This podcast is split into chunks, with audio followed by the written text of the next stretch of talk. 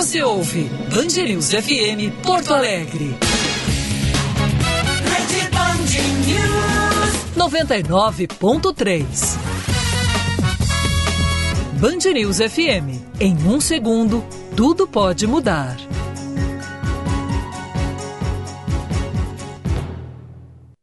Agora você ouve Band News Porto Alegre, primeira edição. Oferecimento: quando tudo passar, o reencontro com o GNC Cinemas será emocionante.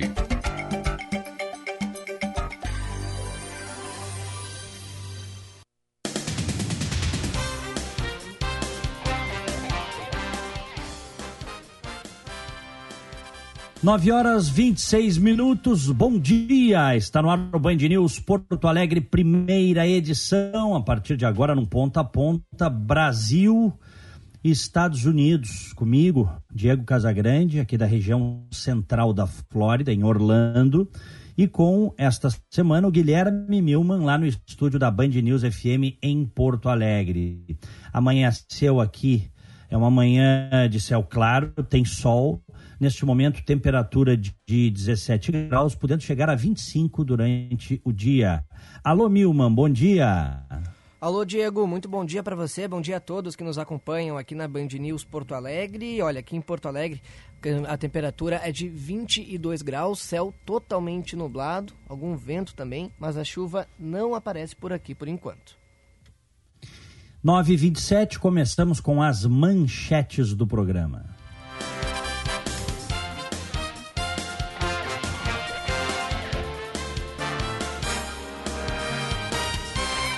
Uma mulher foi encontrada morta dentro de casa em Capela de Santana, na região metropolitana de Porto Alegre, na noite deste domingo. Segundo informações da Brigada Militar, uma criança ficou ao lado da vítima dentro do quarto por pelo menos 12 horas. De acordo com a comunicação social do 25º Batalhão de São Leopoldo, policiais militares foram acionados por vizinhos da vítima que ouviram o chamado da filha. No local, os PMs encontraram a mulher sobre a cama com sinais de sufocamento. A filha, que teria entre 6 e 8 anos de idade, estava junto à mãe. De acordo com a Brigada Militar, testemunhas informaram que o companheiro da vítima saiu por volta das 6 da manhã deste domingo e trancou as portas, não retornando ao local. O corpo da mulher ainda estava no local até o fim da noite de domingo e o Conselho Tutelar foi acionado para ficar com a criança. E a Caixa Econômica Federal começa a liberar nesta segunda-feira os saques em dinheiro dos recursos do auxílio emergencial depositados nas poupanças digitais do banco.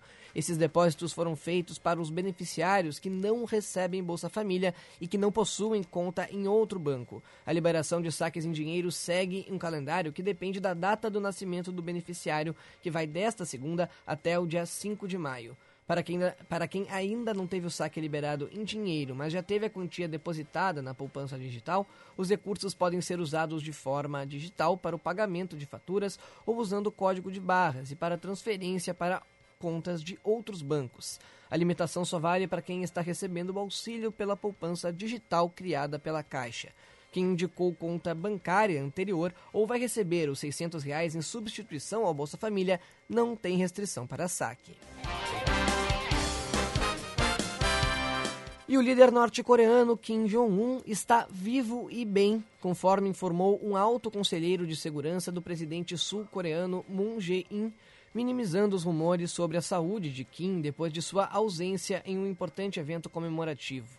Ele afirma que a posição do governo é firme é, e, e, que está vivo e bem, disse o conselheiro do presidente Moon sobre segurança nacional em entrevista à CNN neste domingo. O conselheiro diz que Kim passa uma temporada em Wonsan, um resort no leste do país, desde o dia 13 de abril.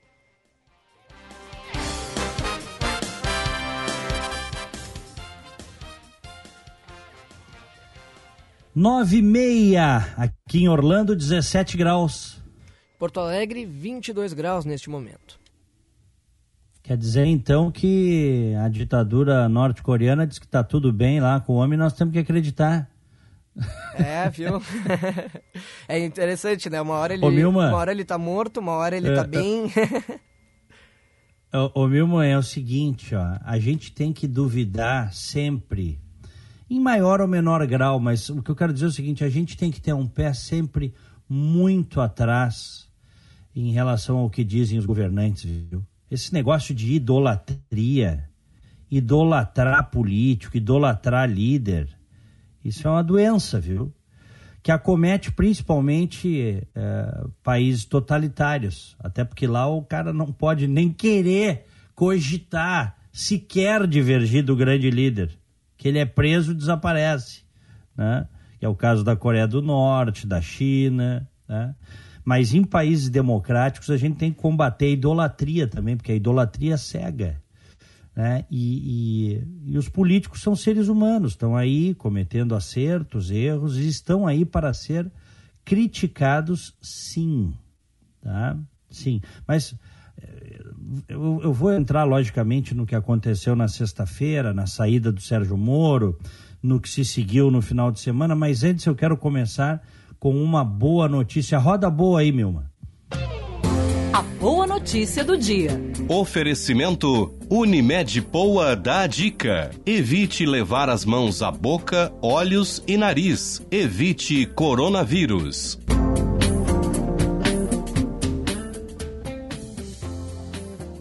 Os grupos Gerdau, Ipiranga, Zafari e Moinhos de Vento vão construir uma estrutura hospitalar que será anexa ao Hospital Independência, na Avenida Antônio de Carvalho, bairro Alto Petrópolis, para atender pacientes da Covid-19. O investimento é de 10,4 milhões de reais e a previsão é que essa ampliação fique pronta no final de maio. As obras, segundo as empresas, vão começar agora no final do mês. No local, o público será atendido exclusivamente pelo SUS. E essa é uma bela notícia, porque é, vai ter ali cerca de 300 profissionais, incluindo médicos, equipe multidisciplinar, atendimento 24 horas para pacientes do SUS, tá? A maior parte do investimento vai ser realizada por Gerdau e Ipiranga, com 4,2 milhões cada, enquanto o grupo Zafre vai colocar 2 milhões de reais. E o Hospital Moinhos de Vento vai gerenciar este, esse novo hospital aí. Que bela notícia, hein, Milma? É, isso aí já tem, já tem sido repercutido por aqui, né? E durante o fim de semana repercutiu também aqui na Band News Nacional. É muito legal ver, né? Quando, quando, porque a gente costuma falar muito, né? Da, como as empresas só querem lucrar, como as empresas uh, exploram os funcionários. Momentos como esse é muito importante, né? A gente está vendo as empresas que estão fazendo essas ações, né? Várias ações doando para a prefeitura, doando testes, doando alimentos, uh, ajudando em desinfecções. Não, então, não só essas, como outras outras campanhas também. É, esse período está sendo bom para ver quais empresas né, sa uh, saem do, do, do, do da zona de conforto aí para poder ajudar. Então, muito legal mesmo essa notícia aí que está repercutindo muito aqui no Rio Grande do Sul. É isso aí. Se criou ao longo do tempo no Brasil, né, ao longo de décadas, é uma coisa até a gente pode dizer que sob certo aspecto histórica, né, tá nas raízes também do Brasil, mas uma certa aversão às empresas, ao empresário. Tu pode ver né, em novela da Globo, tu já viu como é que é o, em novela da Globo? O empresário é sempre o mau pai, o marido que trai e o bandido da história. Já viu como é que é? Sempre, sempre. É, é. Sempre eu vou assim. repetir para quem. É, é, por isso que eu acho que essas novelas todas, né? É, elas são a narrativa delas, de maneira geral, é, é muito ruim, tá? porque é, é, é, distorcida, é uma coisa ruim, assim, do ponto de vista narrativo, tá? O empresário é sempre um cara mau, um mau pai, um pai opressor, né? é sempre um sujeito desonesto. Essa é a narrativa média, assim, das novelas da Globo. Volta e meia tá envolvido num esquema também, né? Né, frequente. Isso, né? isso, isso. Quando a gente sabe que grande parte, a maioria dos empresários brasileiros são heróis, né? a gente sabe disso. Até porque 95% das empresas brasileiras são micro e pequenas empresas que geram um monte de mão de obra e não tem jeitinho para conseguir coisas junto ao governo, né? não tem canais diretos com o governo. E aí por causa dos desmandos das grandes empresas, que muitas vezes acontecem, todo mundo paga a conta, né? Qualquer empresário acaba sendo bandido ao olhar de, de alguns. E as empresas estão aí gerando emprego, gerando renda, gerando desenvolvimento para o país, lutando contra a mais alta carga tributária dos países em desenvolvimento, lutando contra uma carga tributária escorchante de quase 35% do PIB. Né? E estão aí, lutando contra a burocracia, tentando sobreviver num país fechado, né? num país difícil de se empreender. Estão aí. Né? Então, quando a gente tem essas notícias, a gente tem que saudar, né? Bom, é... tu que estás bem informado, nós temos matéria, nós vamos rodar matéria, tu que é um cara bem informado, tá? O, o Milman, me conta o seguinte, tu tá acompanhando tudo desde sexta-feira, né? É o... o... Sérgio Moro saiu. Claro. É o meu novo tá reality show favorito, Brasil. viu, Diego? É. é, tu sabe que eu tava assistindo aquele outro reality show. Que coisa, o Moro saiu, o Moro... É. É, eu tava assistindo aquele que, que passa no outro canal. e aí o, o, o, personagem que eu tava torcendo saiu na, no sábado. Então eu, eu, passei a largar de mão aquele reality show e agora eu só tô assistindo o reality show chamado Governo Federal. É o melhor reality tá, agora show. Agora me fala... Agora me fala uma coisa, sinceramente, tu estava assistindo aquele outro lixo lá, aquele outro reality? Eu estava assistindo porque a quarentena me obrigou a ter alguma coisa para torcer. Como eu não tenho mais futebol... Para, mas... Ah, aqui, eu sei, eu, tem muita gente assistindo essa porcaria aí. Eu, tá, com todo respeito, tá? Quem quiser, as pessoas assistem o que quiserem. Mas eu às vezes vejo no Twitter, assim, gente que eu sigo... É, é, defendendo o, o cara A, B, C que vai pro paredão. Eu não resisto à primeira pergunta de um quiz sobre esse reality show, viu? Que eu realmente não sei. Eu não sei, não quero ver, viu? É, mas o, o reality não. show de Brasília tá bem mais interessante, viu, viu Diego? É. Sim, sempre foi, né? Não tem BBB que vai bater Brasília. Isso aí não. Ainda mais agora, que vai ficar uma maravilha, né? Que o presidente da República está se entregando aos braços acolhedores do Centrão, né? Vai distribuir cargos, a dar com pau, nomear os amigos da família, aí a coisa vai ficar. Aí o, esse reality de Brasília promete, viu? Para nossa tristeza, viu, Milma? E é. ouvintes? Para nossa tristeza. Que tudo que nós não precisávamos era isso. Bom, mas tu que estás por dentro aí, como tu disseste, desse, desse reality show uh, do que é, o, que é a política no Brasil. Me explica, porque eu ainda não entendi. Eu não entendi. Eu vou te fazer uma pergunta, talvez tu possas me explicar, e os nossos ouvintes também, porque é aí que reside todo o problema. Por que é que o Bolsonaro queria tirar o Maurício Valeixo, o indicado por Sérgio Moro, do comando da Polícia Federal e nomear o seu? Essa é a pergunta que não quer calar. Tu podes me explicar? Eu vou repetir a pergunta, senhoras e senhores, que são milhares de ouvintes que acompanham esse programa.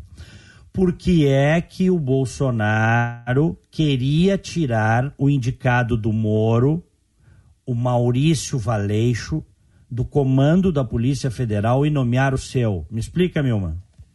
Olha, Diego, se você, né, de, grande jornalista, carro-chefe dessa emissora, que não consegue explicar longe de mim, mas eu tenho algumas hipóteses. Bondade sua. Mas Bondade tenho, sua. É, eu tenho, eu tenho algumas, eu tenho algumas hipóteses aqui, tá? Hum. E, que são óbvias, né? Inclusive, a, a gente tem visto desde sexta-feira várias evidências, algumas matérias jornalísticas mostrando que a Polícia Federal estaria uh, investigando alguns esquemas envolvendo filhos do presidente Jair Bolsonaro, né, envolvendo aquela questão uh, da, da rachadinha, né, inclusive uh, outras questões também relacionadas ao chamado gabinete aí do gabinete do, do mal, né, Uh, e aí, então, está tendo toda essa questão, né? E tudo indica que poderia ser por isso. Inclusive, o próprio presidente deixou claro na, uh, nas, nas, mensagens, né? E junto com a, as mensagens aquelas que o, que o ministro mostrou uh, para o Jornal Nacional, né? Então, mostrou deixou mais evidente ainda, inclusive com as conversas com também a deputada Carla Zambelli, né, que também deixaram claro que era uma, uma medida totalmente política, né? E, e tá, mas, mas tem... para aí, Mas para aí, tu achas, tu não tens certeza, não porque certeza. nem longe de mim é, porque nem porque nem o presidente confirma a razão dessa fissura, dessa fissura dele por tirar o Maurício Valeixo. Ele não, ele não disse o porquê, né? Mas no tweet, no tweet não, perdão, no WhatsApp, né? Na troca de WhatsApp entre o presidente da República e o Sérgio Moro, que agora estão chamando de traidor por ter mostrado. Fez muito bem o Sérgio Moro de mostrar, que é para não passar por mentiroso. Fez muito bem o Moro de mostrar o WhatsApp. Muito bem, muito bem. A gente agora descobriu nesse WhatsApp que o nessa mensagem do presidente que ele leu o antagonista e é uma fonte crível para ele. Embora a militância detone o antagonista, o presidente dá credibilidade ao antagonista. Por quê? Porque ele mandou uma, uma mensagem do antagonista, uma reportagem do antagonista, o link, ele mandou para o WhatsApp, como a gente manda para os amigos, para os parentes.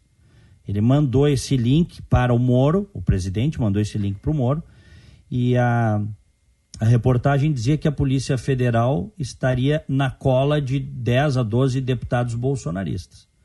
E aí, junto, o presidente da República escreveu que isso era mais um motivo para trocar. Né? Bom, então a gente tem de concreto esse WhatsApp de que o presidente está incomodado com a investigação, né? Ele está incomodado com a investigação. E se ele acha que uma investigação é, é motivo para trocar um diretor da Polícia Federal, o Moro tem razão. Porque isto não é motivo. Nem no governo do Bolsonaro, nem no governo da Dilma, nem no governo do Lula, nem no, em governo nenhum. A Polícia Federal, ela tem que ter liberdade para trabalhar. Inclusive, ela precisa Diego. ter liberdade. E, inclusive, isso está isso tá assegurado na lei e na Constituição. Inclusive, Diego, é claro que a gente tem outros casos em outros governos de, de ações como essa, mas se a gente for lembrar, grande parte da Lava Jato cresceu durante o governo da Dilma, né? E as investigações foram o foco foi principalmente deputados ligados ao PT e foi no governo da Dilma. Então imagine se, se a Dilma tomasse essas mesmas medidas que o Bolsonaro acabou tomando, né, de querer ser Não, investigado. A, o PT queria, o PT queria. A Dilma, a Dilma chegou a cogitar e tentou trocar o Daiello da Polícia Sim. Federal, mas não teve força política para fazer para trocar o Leandro Daiello. Depois quem trocou foi o Temer, tu vais lembrar disso. Sim tá? Eu não, eu não vou achar agora que o PT não queria mexer na Polícia Federal, claro são corruptos, são bandidos. Só que eles não conseguiram porque eles não tiveram apoio para isso. Tá, tá, me entendendo qual é, Milma, um sim. ponto?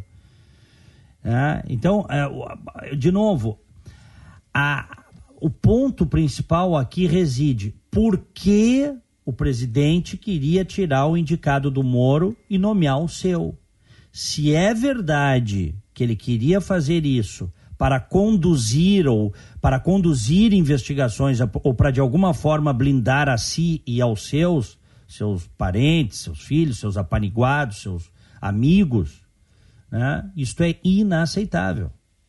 Que aparentemente é o que está se desenhando aqui, né? Que o presidente mandou a mensagem aquela para o Moro.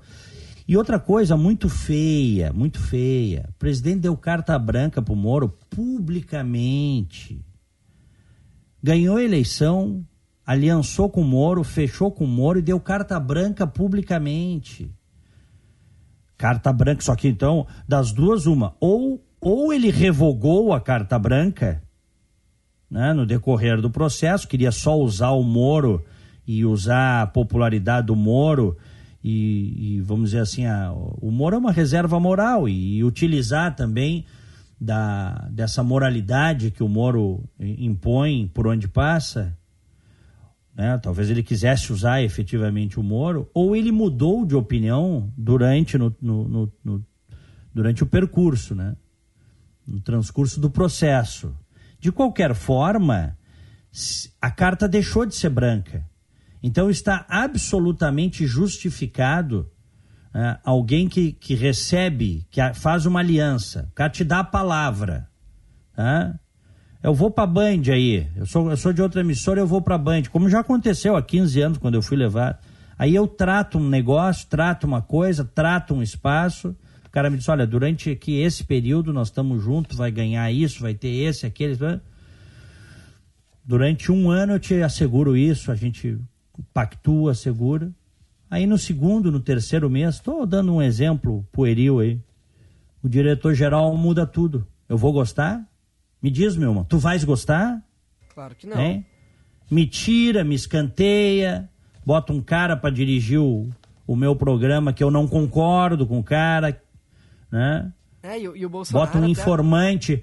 Ah, aí, aí, aí eu quero te dizer o seguinte, tá? Aí eu quero te dizer o seguinte: o foco principal agora é saber porque o Moro disse na entrevista, eu não vou entrar muito no detalhe da, da, da entrevista, da, da, da fala, nem foi entrevista, né? foi do pronunciamento do Moro, e depois teve o pronunciamento do presidente Bolsonaro, nem vou entrar, é, aprofundar tanto vocês aí, de sexta até agora, vocês todos, todo mundo acompanhou, mas assim, ó, o Moro deixa claro que é o seguinte, ele, ele não se negou a trocar o Maurício Valeixo, mas ele queria saber, mais importante do que quem iria para o lugar, era por que o presidente queria tirar o Valeixo. Tinha que ter uma explicação. É porque o cara é, era inepto, era corrupto, era o quê? Esta explicação nem o Moro, nem o Brasil tiveram ainda. Do porquê dessa tara, dessa fissura do presidente por tirar o chefe da Polícia Federal e botar um, um apaniguado seu. A gente tem teses aí sobre isso, mas a gente não entendeu ainda. E neste caso, olha, numa boa, numa boa. Chamar um homem da estatura moral do Sérgio Moro pro governo e tratar como um moleque. É, eu te, te dou carta branca aí, hein? Mas a carta branca não era pressionar para trocar o, o, a carta branca que não era. Então mudou o conceito de carta branca, o, o, o Milma. É. Carta branca, até onde eu sei, é o seguinte: tu nomeia. Inclusive o presidente disse, eu tenho aqui a gravação, o presidente verbalizou isso. Nós vamos fazer um governo diferente, ele vai nomear né, quem ele quiser, inclusive para a direção da Polícia Federal. Inclusive, o presidente falou, não fui eu que falei. Então, então a gente não vai cobrar alguém que publicamente uh, fala uma coisa e um ano e pouco depois muda completamente. Ah, vamos achar bonito. Ah, porque é o presidente, ah, porque é o mito. Temos que isso. Não fomos assim com o Temer, criticamos o Temer criticamos uh, a Dilma, criticamos o Lula. O Lula ainda conseguiu gerenciar, porque o Lula tinha lá um, um, sujeito que foi criminoso, chamado Márcio Tomás Bastos. Tá? O Márcio Tomás Bastos, um advogado de, de, de grandes bandidos brasileiros, que o Lula botou no Ministério da Justiça como seu advogado, como seu protetor. E aí agora eu tô vendo aquilo que eu previ, porque eu previ isso aí, quem me acompanha sabe começou o processo de, de destruição de reputação do Moro, de enxovalhamento moral do Moro. Ah, pelo amor de Deus, caiam na real. Caiam, caiam na real aqueles que estão fazendo isso, que felizmente são a minoria, porque a maioria já entendeu do que se trata. Né? Caiam na real. Se dá para vocês esquecidinhos aí, tá?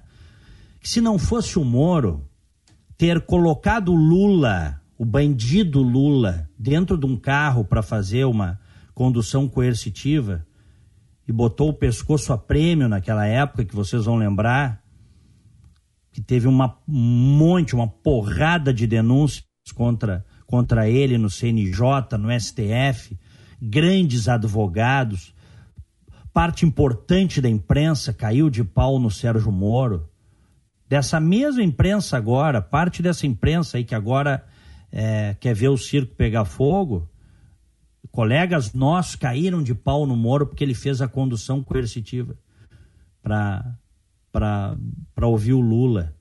Depois até o STF impediu a condução coercitiva, proibiu a condução coercitiva porque tinha chegado no Lula. Então, se não fosse o Moro botar o Lula dentro de um carro para condução coercitiva, se não fosse o Moro soltar as gravações do bandido Lula, onde inclusive aparecia em determinado momento a Dilma, lá em 2016, e o Brasil inteiro ficou sabendo que a Dilma tinha mandado um habeas corpus pro Lula, uma carta assinada caso ele fosse ser preso, apresentar e dizer, ah, sou ministro, sou ministro. E se não fosse, eu citei duas coisas já, condução coercitiva e a soltura das gravações. E se não fosse o Sérgio Moro prender o Lula e condenar o Lula, o Lula seria o presidente hoje, seus espertinhos. E o Bolsonaro continuaria na mediocridade dele de deputado federal. Entendam isso antes de tentar enxovalhar a memória de um homem que, na verdade, se eu tiver que dizer alguma coisa do Moro pelos serviços prestados ao Brasil, eu diria que tem que ter uma estátua em cada cidade do Moro. Agora começou esse processo aí de destruição da reputação do Moro. Ontem, o, o perfil, uh, sábado e domingo, o perfil da mulher do Moro, da Rosângela Moro, um monte de gente proferindo impropérios ali, xingando, militância organizada. Mas o que é isso?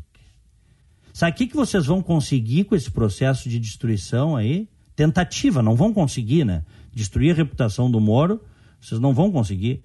Mas sabe o que, que vocês vão acabar conseguindo? A anulação dos processos do Lula. O Lula vai sair livre nessa. É isso que vocês vão acabar conseguindo. Então botem na cabecinha de vocês nesse momento, acalmem os ânimos, vocês que estão raivosos, né? que existem homens que não têm preço que existem homens que não aceitam ser tratados como capacho. Vale o aperto de mão e o fio de bigode. Se prometeu carta branca, tem que dar carta branca. Se prometeu liberdade funcional para o cara trabalhar, tem que dar liberdade funcional para o cara trabalhar. Aí alguns dizem: ah, mas o presidente está na lei, o presidente pode nomear o chefe da Polícia Federal. É lógico, o presidente nomeia aquele, quem ele quiser. Mas quem abriu mão disso foi o próprio presidente ao chamar o Moro. Ou nós estamos malucos quando nós ouvimos várias vezes o presidente dizer, Milma, que o Moro tinha carta branca? Hein? Ele disse, ele disse porque foi uma condição, né? Pode é. Foi, a, foi, a foi o quê? Foi, foi a condição, né? Do, no, no, momento que o Moro, o Moro pediu. Eu até, eu até nem, eu até vou te dizer o seguinte, me perdoa, meu irmão, eu nem sei se isso foi condição. Eu não sei se quando o Moro foi chamado já não foi apresentada a carta branca.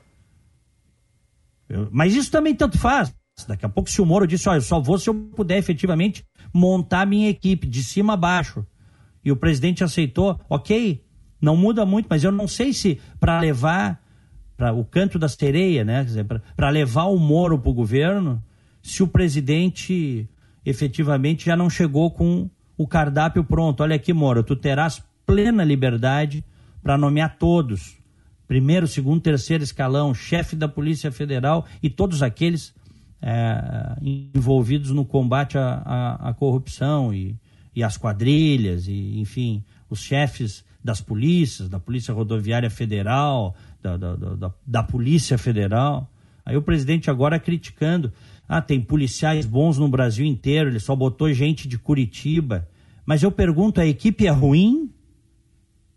Se tu deu carta branca pro cara nomear a sua equipe, tem a dignidade de manter a carta e não revogar. Ao, uh, sem a gente saber o porquê, de novo. De novo. A gente ainda não sabe porque essa tara, porque essa fissura de tirar o chefe da Polícia Federal. A gente até desconfia. Eu tenho as minhas desconfianças aqui. Não vou avançar o sinal neste momento. Mas a gente não sabe. E outra coisa, é. né, Diego, é, que a gente não, não, não tocou aqui, mas o, o nome né, mais cotado, que é o de Alexandre Ramagem, para suprir esse cargo, tudo bem, ele tem sido um nome aprovado pelos próprios delegados da Polícia Federal, é um nome é, relevante, mas se a gente for ver o histórico dele, ele foi o segurança, né, quem coordenou a segurança do, do, do Jair Bolsonaro durante a campanha. Então, tem uma relação muito forte com o Bolsonaro também. É curioso, né, ele pedir para tirar... Não, o... e não é só isso tá? E é formado em direito há pouquíssimos anos. É, esse, ah, esse seria, o, esse seria o, o nome do, é. do ministro, né? Do, cotado para ser o ministro. No caso, isso, formou isso, isso. Não, eu tô tá. me referindo ao Até... Alexandre Ramagem, que ah. seria o nome, o nome que vai ser o novo diretor da Polícia Federal. Diretor ah, o novo diretor da PF, isso, perdão. É, eu, eu achei, eu, desculpa, eu confundi, porque tem o Jorge Oliveira, isso, que também que tem é o curso de direito. Próximo. É, tem o curso de direito há pouco tempo e tem o Ramagem, como tu estás dizendo, que foi o, o que é um parceiro aí de, de, de festa dos filhos tal, né? É, Bom, mas é, então vai, a coisa vai ficar no ambiente familiar, é isso? A nomeação da Polícia Federal e do Ministério da Justiça vai ficar no ambiente familiar. Essa é, é, é a jogada. O discurso aquele de Ministério Técnico tá, tá indo pro saco, é isso?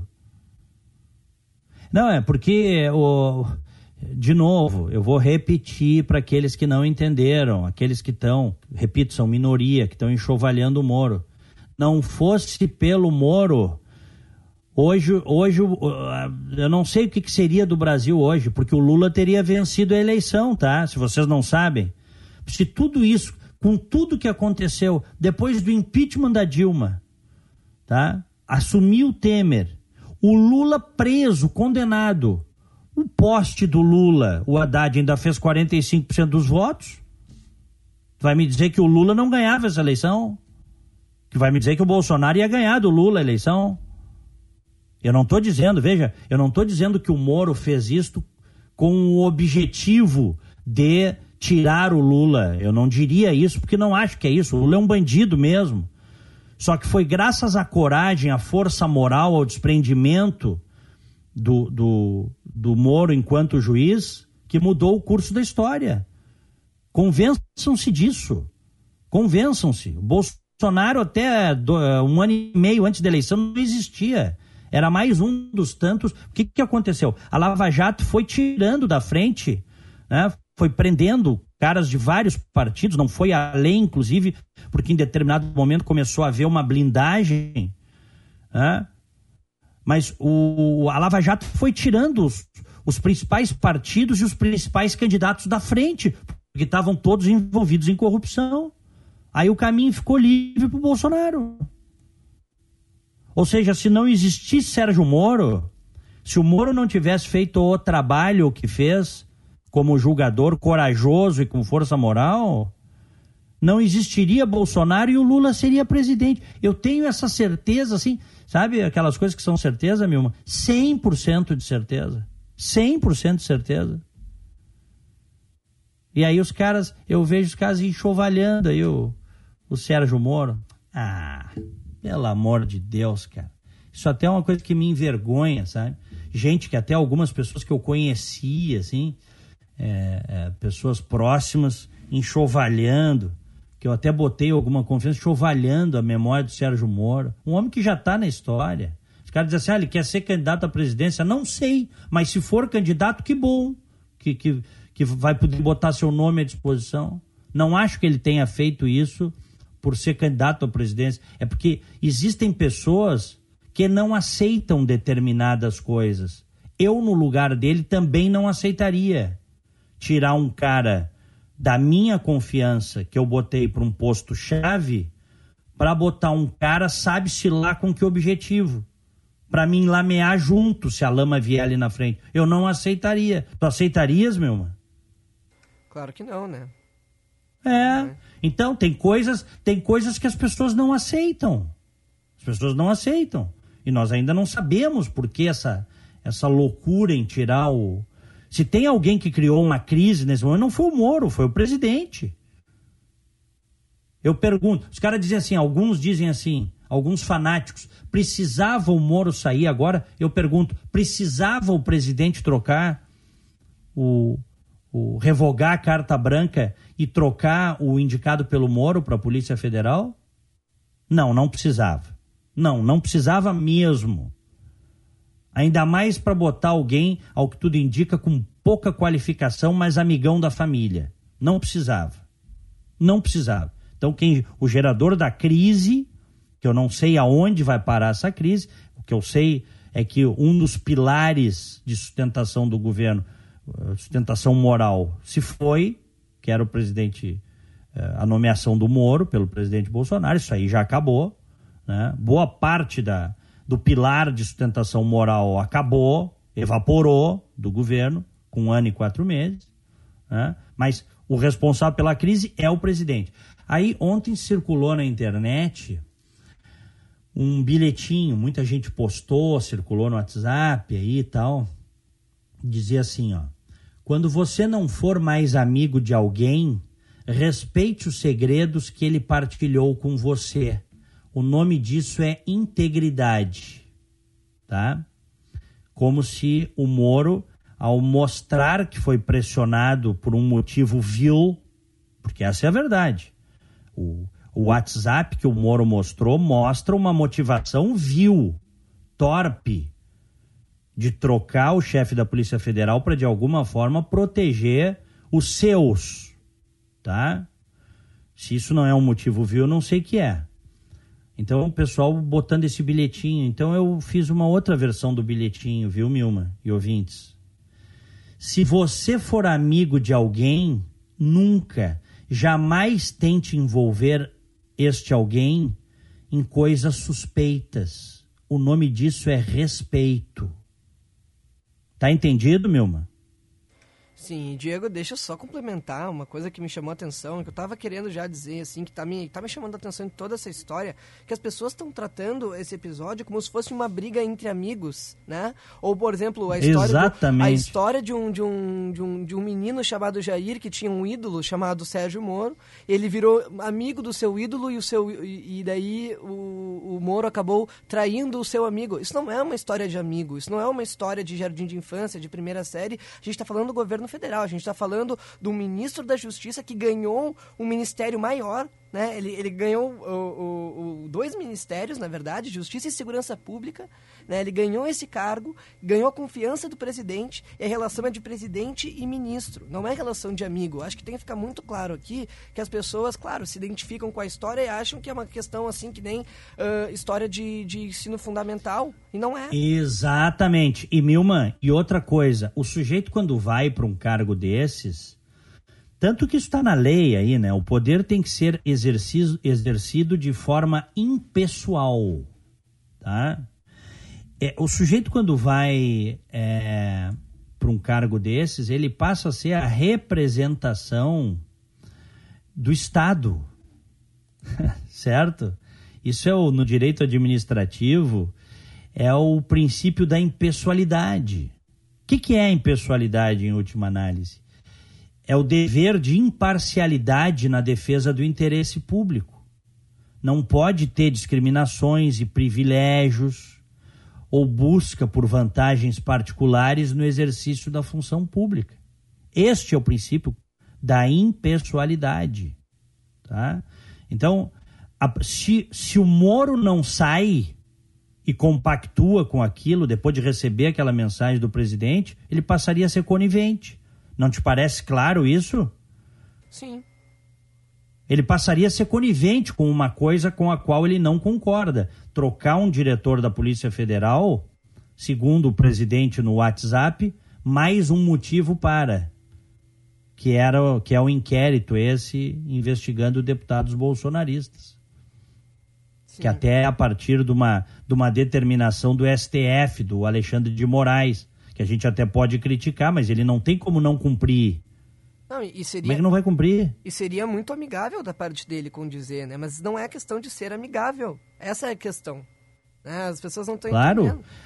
As, é, algumas pessoas não estão entendendo. Muita gente já entendeu, muita gente sabe que a coisa é séria, que o que houve foi muito sério e muito ruim para o país, evidentemente. Muito ruim. Aí na sexta-feira o presidente acaba tendo que reunir o seu, o seu ministério todo, né? todo mundo ali, aquela, aquela coisa, aquela imagem do presidente, falou um monte de coisa, até que cortou o aquecimento da piscina do Alvorada, um negócio que o filho pegou um monte de gente, metade do condomínio, mais um monte de coisa que ele misturou ali, né? quando ele deveria ter ido no cerne da questão. Eu acho que o discurso efetivamente só teve alguma, vamos dizer assim, é, é, o, o, discurso só se tornou consistente no final, quando ele efetivamente. Uh, mas no final, assim, quando já estava vários ali, os ministros estavam dando pulinho na ponta do pé para não dormir, sabe? É, no final é que ele fala mais forte e diz que ele não aceitaria ser chamado de mentiroso tal. Então, tudo isso absolutamente desnecessário por uma interferência que quebra o princípio da impessoalidade, do interesse próprio. Quebra. E aí, para as pessoas que têm dignidade diante de uma coisa assim, o Moro foi dormir com a coisa em banho-maria. Eles estavam num impasse, o Moro e o presidente. Aí o Moro acorda e vê no Diário Oficial, inclusive com a assinatura, com o nome dele lá no Diário Oficial, né, com a assinatura com o nome dele, é uma coisa que ele nem tinha né? autorizado. Depois é, depois, depois corrigiram, mas aí já estava feito, né? Depois corrigiram a, a cacaca. Aí o Moro acorda e o presidente tinha mandado, naqueles arrobos né, do, do mandão, o presidente né, tinha mandado tirar o, o indicado do Moro, tipo assim, engole essa. Não, tem coisas que homens de bem, pessoas com grande força moral, não engolem. Tem coisas que, que, que. E o Moro já demonstrou o mão da sua vida. Né? Esse cara. É, quantas propostas não teve? Quantas, propo quantas coisas não chegaram para ele com a caneta de juiz? Cara sozinho. Eu digo sozinho até uma forçação, porque a força-tarefa da Lava Jato ela foi um negócio gigantesco, mas o cara, a caneta firme na primeira instância, o cara que teve a coragem de meter o pé na porta foi o Moro. Foi o Moro. Se, se o Moro não tivesse lá, a história seria outra. Tudo que veio depois, esses Bretas e outros que vieram depois, que também não são em todo o judiciário brasileiro aí, são milhares de juízes, tu não enche uma mão de gente com o perfil, com a coragem e com o desprendimento do Moro, mas esses que vieram depois vieram inspirados no exemplo do Moro. O cara que meteu o pé na porta foi o Sérgio Fernando Moro. Então o presidente deveria saber que tu não vai tratar ele como um estafeta, né? Como um rábula de porta de cadeia ou como um ou como um qualquer aí que tu manda e ele faz. Não é assim. Não é assim. E acho que ficou claro que não é assim. Acho que ficou claro. Enfim, momento triste da nossa República, um momento em que uh, uma parte dos brasileiros desembarcam do, do, do apoio ao governo e, infelizmente, o presidente jogou o país numa crise. Mais uma, né? Mais uma. Foi ele, o presidente, que jogou o país numa crise, numa crise. E pode ser que a gente venha descobrir agora por que, que ele queria tanto tirar o, o, o diretor da Polícia Federal. Agora tem esse inquérito aí que caiu é, o, no, no pro sorteio, né? Um sorteio. Caiu para o Celso de Mello e nós vamos nós vamos agora ver os próximos capítulos dessa crise toda, mas o fato é que o próprio presidente foi implodindo, está implodindo a sua credibilidade junto às pessoas, junto aos agentes políticos. Né? Ninguém. Porque é, o seguinte, ó. Se eu, se eu, eu e milhões de brasileiros aí que ficaram decepcionados com isso tudo, se nós criticamos o PT por querer, por ter montado uma organização criminosa, por ter aparelhado as instituições, por ter violado esse princípio da impessoalidade muitas vezes. Nós vamos aceitar que agora que se fez um esforço hercúleo para tirar o PT, que quem entrou, não importa se foi o Bolsonaro, seria outro, que fizesse o mesmo? Nós vamos aceitar isso passivamente?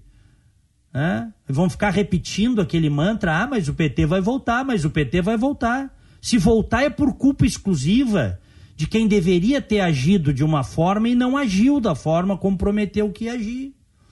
Aliás, ontem, a propósito disso, o Carlos Fernando dos Santos Lima, que foi o coordenador da Força Tarefa da Lava Jato, que a Lava Jato foi, ela foi eu vou usar um termo aqui, tá? A Lava Jato que nós conhecemos e que tanta felicidade deu aos brasileiros por botar os corruptos na cadeia, por desmontar a quadrilha petista e dos seus satélites. Esta Lava Jato que nós conhecemos, ela foi destruída no primeiro ano do, do governo Jair Bolsonaro. Tá? Ela foi destruída por decisões do Congresso e não houve é, uma tentativa do presidente de impedir isso. Pelo contrário, em alguns casos ele até se aliou àqueles que queriam destruir a Lava Jato. Disse, eu podia, posso citar aqui vários casos, mas agora até não vai dar tempo. Disse o, o coordenador da Força Tarefa da Força Tarefa da Lava Jato, o Carlos Fernando Santos Lima, que foi correta a atitude do Moro de sair do governo. Disse ele: me surpreendi que ele não tenha saído antes. Creio que ele se sentiu sendo manietado nesse ano e pouco que ficou lá, mas ainda tentava fazer alguma coisa boa. Chegou um momento em que não havia mais ambiente para isso, afirmou. Eu já estava engasgado com o Bolsonaro desde o episódio do COAF, porque tenho uma consideração enorme pelo Roberto Leonel, ex-presidente do COAF e achei que a condução daquele episódio já mostrava que não havia um compromisso do presidente com o combate à corrupção. O compromisso ali era a proteção dos filhos, não é? Bem, o caso do Roberto Leonel, se vocês não lembram, é que é o seguinte: ele foi tirado, o Roberto Leonel, tá? Que era um foi um, era um auditor fiscal, aposentado, foi indicado pelo Moro para o COAF e se tornou alvo da insatisfação do Centrão, que hoje eles criticam tanto o Centrão aí, né? O presidente agora está caindo nos braços do Centrão, se abraçando no Centrão, né? Para salvar a pele, vai voltar a velha política, né? Mas o Centrão, olha como são as coisas. O Centrão criticou o COAF e o Roberto Leonel, e o presidente fez coro a essa crítica na época o Roberto Leonel, que era o indicado do Moro para o COAF. Inclusive, eles já tinham atuado juntos no caso Banistado. Tá? E quem acompanhou sabe a Lava Jato que o COAF independente e funcional ele foi fundamental para desbaratar a organização criminosa petista e dos demais, dos empresários bandidos, dos partidos políticos bandidos. Se não tivesse o COAF com seus relatórios de inteligência, seus levantamentos técnicos contábeis, também não haveria Lava Jato. Então o COAF foi fundamental. Tá? O que, que aconteceu? Eles ficaram de beicinho porque o Ministério Público do Rio, no episódio do Flávio Bolsonaro e da roubalheira do gabinete Flávio Bolsonaro, utilizou relatórios do COAF, que teriam vazado. Então, ah, então vamos desmontar o COAF. Aí o presidente fez coro com, com a banda podre do Congresso e tirou o COAF do Ministério da Justiça. Passou o COAF para o Ministério do, do, da Economia. O Roberto Leonel criticou isso. O que, que aconteceu? Bailou. O presidente pulverizou ele. É que as pessoas esquecem. E algumas coisas a gente não esquece, mas a gente vai relevando, porque tem uma causa maior, né?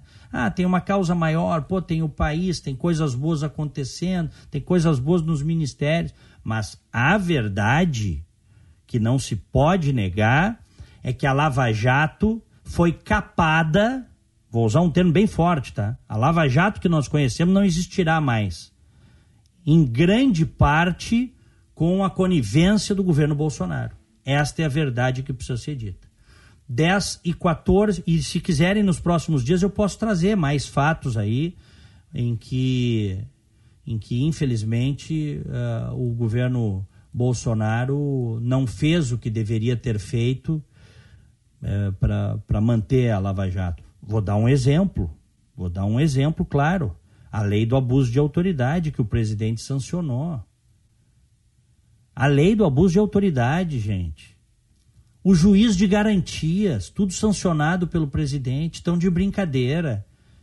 Coisas que, coisas que vão atrapalhar a persecução penal, a busca pela justiça. Quem não sabe disso? Os procuradores foram ouvidos, o PT, o PSOL comemoraram, comemoraram isso. O juiz de garantias, o seu Marcelo Freixo do PSOL, comemorou, não, até não poder mais o juiz de garantias. A petralhada toda comemorou e o presidente não vetou. Não vetou por quê? Ele foi eleito para isso, para representar as pessoas num país mais decente num, se elegeu com discurso de apoio ao Lava Jato. Aí na hora que tinha a caneta, que ele disse que a caneta é forte, que tinha que ter vetado essa porcaria, não vetou. Não vetou juiz de garantias, não vetou. Então foi conivente com a destruição da Lava Jato. Esta é a verdade. Essa é a verdade. São 10 horas e 16 minutos. Vamos fazer um rápido intervalo, rapidíssimo intervalo e já voltamos. Aí a gente faz o Paulette aí, comentário do Paulette do esporte ainda sem futebol. Já voltamos. Você está ouvindo Band News Porto Alegre, primeira edição. Oferecimento: quando tudo passar, o reencontro com o GNC Cinemas será emocionante.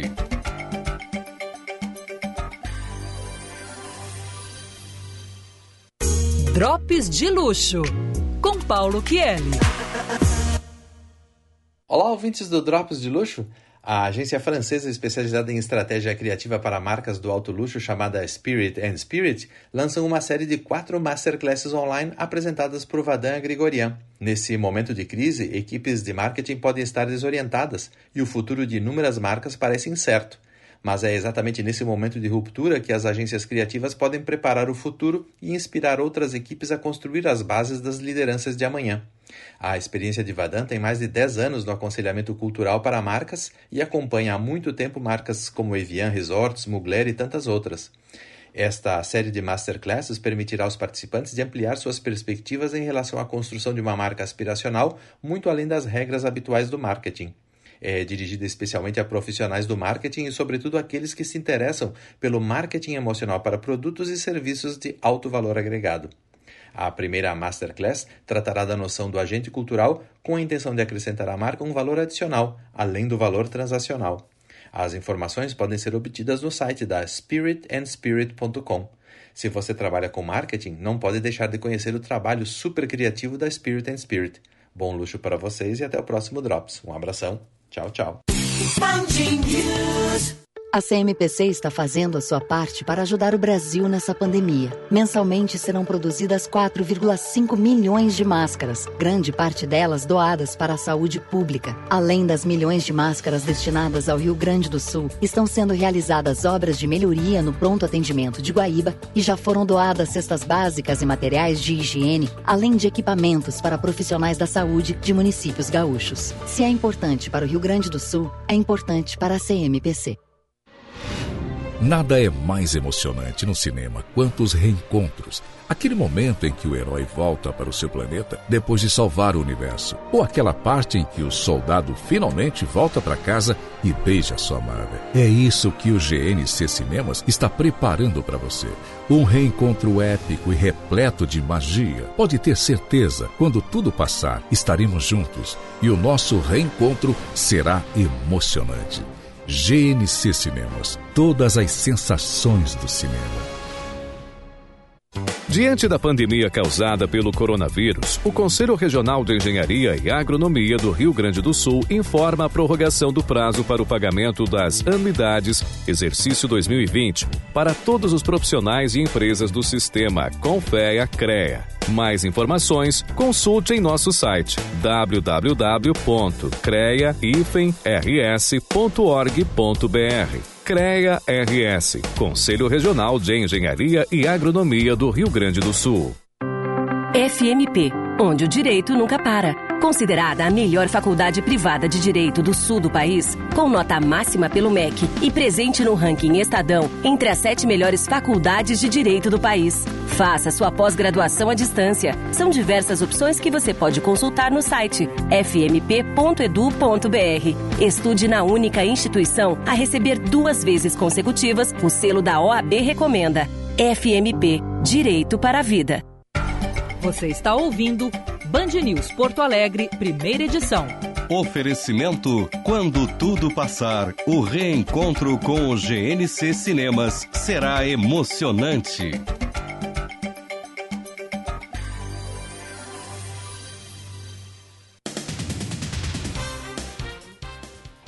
Dez e vinte. 10 e 20, continuamos nesse ponta a ponta Brasil e Estados Unidos, comigo aqui na Flórida. Nós temos neste momento 19 graus aqui em Orlando. Aqui em Porto Alegre, nesse momento, Diego, 22 graus 5 décimos e muito ouvinte participando desde o início do programa, comentando, muitos contrapontos também. Eu selecionei aqui alguns comentários, né? Vamos pegar aqui alguns comentários favoráveis e contrários a esse debate. Começando, Por favor. Começando aqui por um ouvinte, o Ricardo, né? Que tra traz um, um, link de uma matéria dizendo que Valeixo diz a todos os chefes da PF que está cansado. Aí ele fala né, que o Valeixo não queria mais ficar no cargo. Ele pede para a gente comentar essa questão, né? Que foi trazida uh, pelo, pelo Bolsonaro e pelos, pelos seus apoiadores também. Aí a gente tem aqui a nossa ouvinte, a Sandra de Canoas, dizendo: Diego, já divergi algumas vezes as suas opiniões, porém hoje parece estar lendo meus pensamentos. Falo daqui de casa e tu repetes a cada palavra minha. a Sandra concordando contigo, né, para mostrar que, que temos aí alguns, alguns apoiadores das nossas opiniões. Uh, vou pegar o comentário aqui, um dos primeiros que trouxe um assunto importante, o Schneider. Deixa eu, deixa eu pegar ele aqui. Uh, ele diz aqui, ó, a investigação, a, a, ele respondendo aquela sua primeira pergunta, a investigação de quem mandou, quem mandou matar Bolsonaro estava parada. Né? Muitos ouvintes dizendo isso também, uh, se referindo ao caso aí do, do, da facada que o presidente recebeu, então candidato em Juiz de Fora pelo Adélio Bispo, né? E o próprio presidente usou esse como um dos motivos de que a PF não teria ido atrás das investigações. E o último comentário aqui que, é, que, eu, que eu... Bom, mas então, para aí, então nós vamos saber agora. Agora entra o novo diretor da Polícia Federal. Acho que rapidinho a gente vai saber se é verdade que alguém mandou matar não é essa a conclusão da Polícia Federal. É verdade que tem coisas estranhas nesse caso aí, mas a conclusão foi de que ele, ele agiu uh, bem, lobo solitário. Então, em seguida, nós vamos saber, né? Se. Isso aí tudo para mim é cortina de fumaça, viu? Sendo muito franco. E acho que essa narrativa de que tinha uma conspiração para matá-lo, eu acho que ela serve principalmente para bolha, né? Principalmente para aqueles mais mais uh, ardorosos defensores, assim. Então, rapidinho a gente vai saber, e vai ser bom que a gente saiba, a gente tem que saber, né? Diga, meu. E o último comentário aqui da nossa ouvinte não se identificou. A gente pede que se identifique, mande seu nome e a cidade também. Ela diz aqui, né, respondendo aquela pergunta, se quem, uh, se, se, a gente aceitaria, né, uh, e contrário, né, o, o, aceitaria, no caso, o Bolsonaro desrespeitar aquela carta branca, e a nossa ouvinte diz aqui, concordo com o Diego, passo a pão e água, mas não aceito também. Então, alguns comentários a favoráveis, alguns comentários contrários, debate grande aqui no WhatsApp da Band News, 994110993. Muito bom, muito obrigado a todos, tá? A todos que estão participando e nos dando grande audiência aí. Eu não falo as coisas para carrear clique, a minha carreira eu acho que fala por mim, né, meu mãe? Eu não, eu não falo as coisas para agradar o grupinho A, B ou C, para fazer média, para aumentar view de Facebook, de YouTube. Você, sabe? Não, não. Eu, eu vou fazer as leituras que sempre fiz com independência e não importa quem esteja no poder. E acho que sexta-feira foi, olha, foi um abalo muito grande na credibilidade e na crença do governo. Acho não, eu tenho certeza, né? tenho certeza. Tá? Acho que foi um estrago muito grande que, que o presidente fez e ao, ao forçar, se é verdade, os caras dizem assim, ah, mas o Moro não precisava ter saído né, e ter saído dessa forma. Bom, o presidente não precisaria também ter mexido no diretor da Polícia Federal sem explicar por quê. Aliás, a única explicação que a gente tem até agora é aquele, aquele WhatsApp ali, que a para dar os seus, o que é algo absolutamente indefensável. Tem uma coisa que me entristece também, eu vou terminar porque eu preciso ir para a Rádio Bandeirantes. Daqui a pouquinho nós temos duas entrevistas marcadas, viu, Milma e ouvintes? Uh, vamos botar um contra o governo e um a favor. Nós vamos botar o Kim Kataguiri, deputado do, do DEM, que é do MBL, e vamos botar a Bia Kisses, que é uma deputada do PSL, uma deputada governista bolsonarista. Então nós vamos procurar aí ouvir duas alas divergentes, tá? Dois parlamentares bem divergentes e que tiveram um papel fundamental aí também no processo de impeachment, ganharam grande proeminência nas redes, tal. É, enfim, mas eu quero essencialmente agradecer aos nossos prezados, queridos ouvintes, e da minha parte não não imaginem que eu vou esconder o que eu penso aqui de vocês. 30 anos de carreira, não analistas oportunistas aí querendo surfar na onda A, B ou C, nunca fui assim. Né? E, e, não serei assim, não serei assim. Que bom que algumas pessoas concordam, que outras discordam, isso é da vida. E se não fosse assim, nós estaríamos na China comunista, onde todo mundo tem que pensar igual, né? Que é um regime que não queremos para nós, tá? Meu querido Guilherme Milman, prazer estar contigo hoje. Amanhã a gente se encontra. Abraço, abraço também aos nossos ouvintes. Uma ótima semana. Fiquem com Deus. Tchau. Valeu, Diegão. Tchau, tchau. Muito obrigado. Amanhã estaremos de novo. Este foi Diego Casagrande. Seguimos aqui até às 11 horas. É, tá na hora de acalmar, respirar um pouquinho. Vamos trocar de assunto então? Vamos falar de futebol aqui na Band News. Esportes, na Band News FM.